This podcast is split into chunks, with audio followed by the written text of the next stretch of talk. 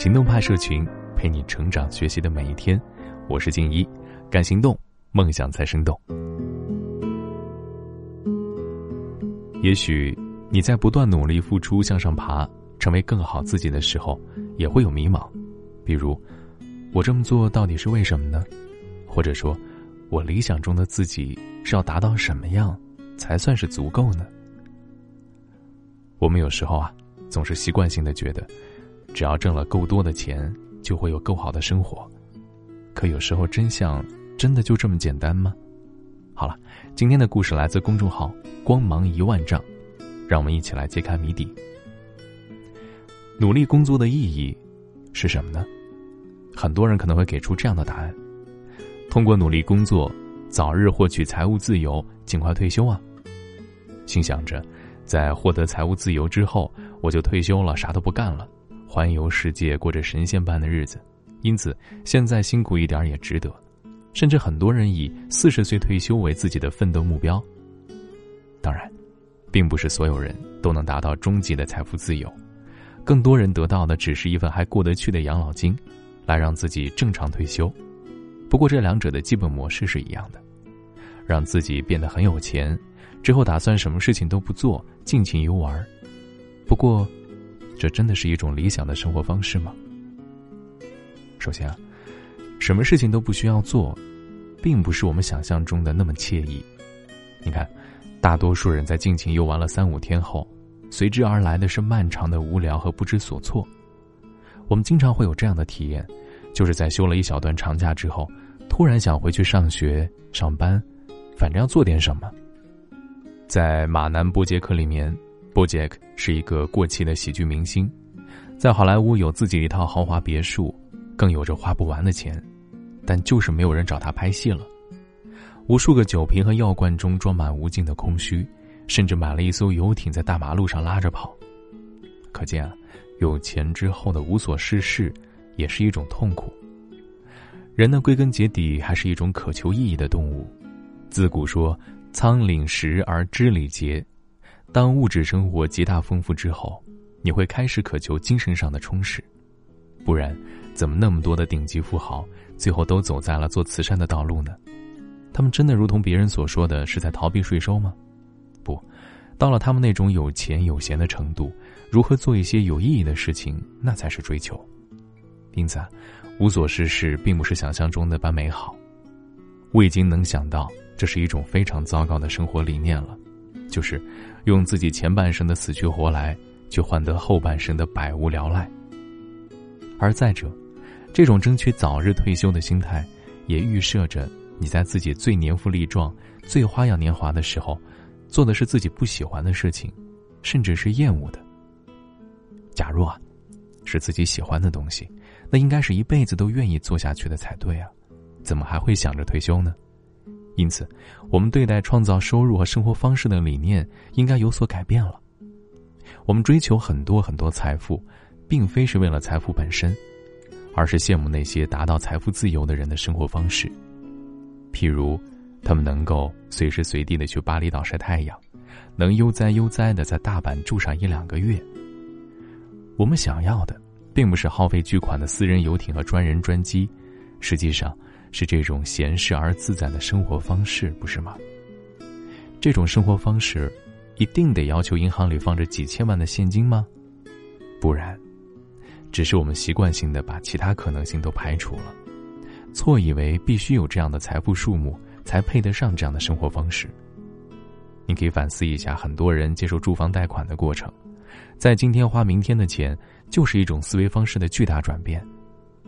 在我小时候。大家普遍还认为背着三十年的欠债来提前住进房子是一件不可思议的事情，但是现在已经是天经地义了。理想的生活方式并不需要一次性购买，它也是一种可以提前预支的东西。理想的生活方式需要花钱，但并非需要一次性花很多钱，就像房贷一样，在首付之后每个月只需要交一笔钱，就可以提前数十年享受到房子的好处。去巴厘岛晒一次太阳不需要多少钱，去日本住一段时间也不需要多少钱，它应该更像是一个小小的水龙头，而不是一个巨大的水池。所以，一句话总结理想的收入形式，恐怕是：收入数目不需要大，但自动化程度要足够高。那，怎么样让自己获得这种生活方式呢？方法是多种多样的，但是背后的基本原则其实很朴素。首先，还是要从改变理念开始。改变认知，永远是改变自己的第一步。对于赚钱这件事儿，更健康的认知应该是怎样的呀？它应该是一种幸福的哲学，是能让我们在此时此刻就变得开心起来，成为活在当下的人。我们可以看一看这两种人的心态对比。退休型心态的人可能会想，为未来的自己工作，现在辛苦一点是必要的，尽快退休，尽情享乐，啥也不干。我要升职，成为领导，成为老板，拿更高的工资，更高的奖金。坚持起早贪黑，任劳任怨，即使工作和生活失去了平衡，可只要一旦公司上市，我就一夜暴富，走上了人生巅峰了，会把失去的全都拿回来。而活在当下型的人会觉得，让别人为现在的自己工作，我要享受青春，周期性的给自己放一段小假，嗯，小退休嘛，离散的分布在自己的整个人生过程当中。工作不是为了让自己在日后无事可做，而是工作本身能让此时的我感到兴奋。不当员工，也不当老板，只当股东，去拥有一门生意，然后找个人来打理它。不要陷入意气风发的陷阱，怀有远大的理想，但是比起一夜暴富，每天都拥有稳定的现金收入更加重要。这能保证我长期都拥有高质量的生活水平。我希望达到财务自由，是因为我开始真正拥有选择的能力，可以无条件的去做我真正热爱的事儿。哎，跟你说个笑话，如果你勤勤恳恳的每天工作八个小时，恭喜你。即将成为一个好领导，从而每天工作十二个小时。观念之后，就是要离开低效努力，离开地球表面了。理想的生活方式有两个重要因素：时间和流动性。第一个断舍离的是虚耗我们时间的低效努力。八零二零原则里说，我们百分之八十的成果是由百分之二十的劳动所获得的。将这个原则推到极端。则是最重要的事情只有一件，只做杠杆效应最高的事儿。很多人把自己弄得很累，都是过于贪心造成的。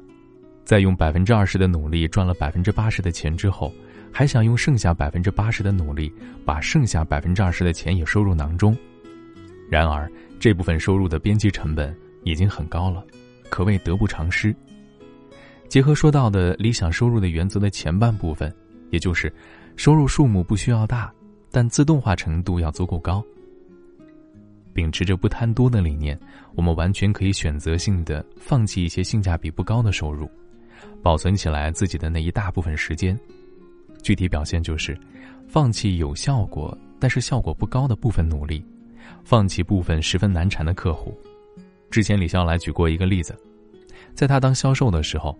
初期在销售低价格产品的时候，往往会引来很多十分难缠的客户，无论是讨价还价还是售后服务，都十分耗时间耗精力，从他们身上得到的收益也并不会多。后来他决定走高端路线，面对更加优质的客户，虽然总用户量少了，但利润高了，所面对的琐碎的麻烦事儿也大大减少，自己的生活质量自然就相应上升。另外一个需要断舍离的。是咱们自己的办公室。老板、同事、下属的面对面工作，很容易让自己养成一种表现型人格。在办公室里，往往跟所描述的断舍离原则相悖，因为永远有人觉得你工作不饱和，所以总得逼自己做点什么，甚至做一些分明很低效的事情，假装一副很忙碌的样子，只为他人能看见，并且。我一直不理解开放式工作区域是怎么样来提升工作效率的。你想啊，纷乱的交谈声，邮件不断的中断我的工作，嗨，远程工作才是正道。最后，建立一个自动化系统帮你工作。最理想的收入形态当然是近期很流行的概念了，被动收入，躺着赚钱。对于大多数不是作家、程序员的人来讲。虽说想要达到很高的被动收入程度比较难，但还是有很大的提升空间的。我的原则就是，要拥有自己的一门生意，并以不需要参与管理为荣。常年为一家公司工作，就像是把所有鸡蛋都放在一个篮子里，勤勤恳恳、心无旁骛的为一家公司工作，放在过去可能很有安全感，但是在当今时代，正在逐渐变成一件风险很高的事儿。在这样的情况下，假若你自己就是一个产品，你就只拥有唯一的一个经销商，那就是你的公司。失去了这个经销商啊，就失去了整个市场。因此，更靠谱的方式应该是直接连接市场。无论是做一个自由职业者，还是拥有自己的一门生意，这可是第一步。幸运的是，现在互联网的存在正在不断加速这个进程，自由工作者和小组织正在越来越多，这也正意味着传统大公司的分解会越来越快。其次要考虑的是，尽快把自己解放出来。事实上，只要舍得让利给他人。比如你的员工或者合作者，把一部分钱给别人赚，让他人更有动力的来打理照顾你的生意，把自己从运营流程当中抽离出来，并非难事儿。比如啊，如果你是在做一个小小的餐馆或者花店，培养起来你的店长，多发一点奖金；又或者你是一个自由职业者，把一些难缠的工作外包给另外的自由工作者，只赚自己最擅长、最轻松达成的百分之八十的钱。就像之前说的，不谈多呀，但是要足够自动化。自动化的程度如此重要，是因为它很影响钱的效用。钱的效用并非是由钱的绝对值唯一决定的，后面还需要乘以一个自由系数。怎么理解呢？假如说有一笔三千元收入的背后，是我能自由选择我劳动的时间、劳动地点、劳动的内容，比如说被动收入等，甚至根本不需要怎么劳动。那他给我带来的幸福感是高于在办公室加班加点获得的一万元的，因为与此同时我还获得了自由。人身自由，才是第一生产力。因此啊，对于一个想活在当下的人来讲，对自我的定位应该是做资源的协调和组织者，而不是运营者。拥有一门生意，让其他人去打理。在硅谷里，创业成功。摇身一变成为天使投资人的，不都是这样吗？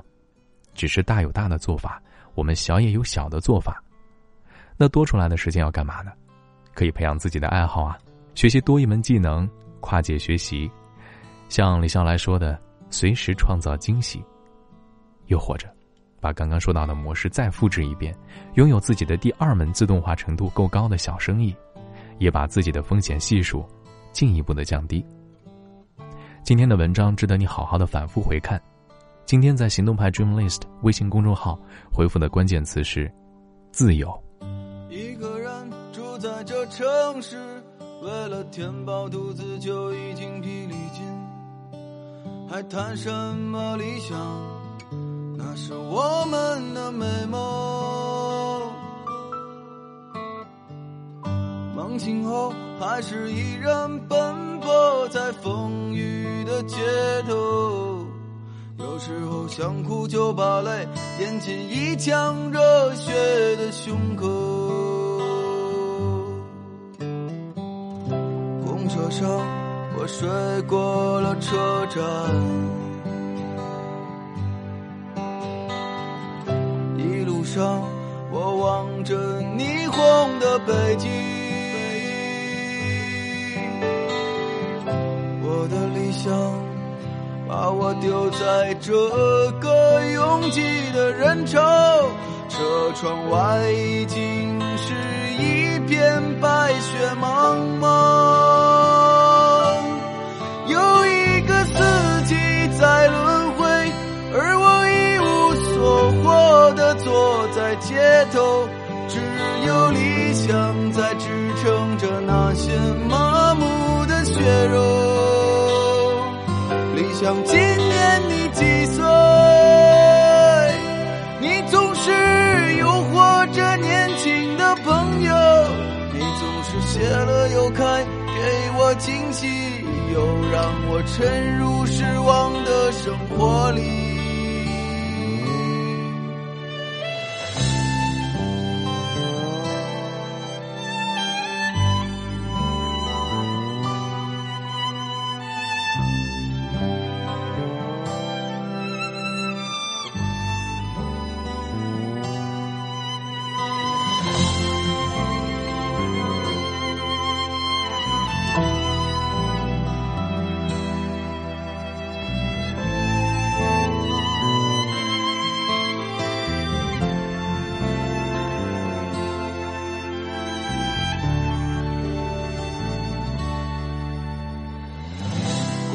上我睡过了车站一路上我望着霓虹的北京我的理想把我丢在这个拥挤的人潮车窗外已经是一片白雪茫茫。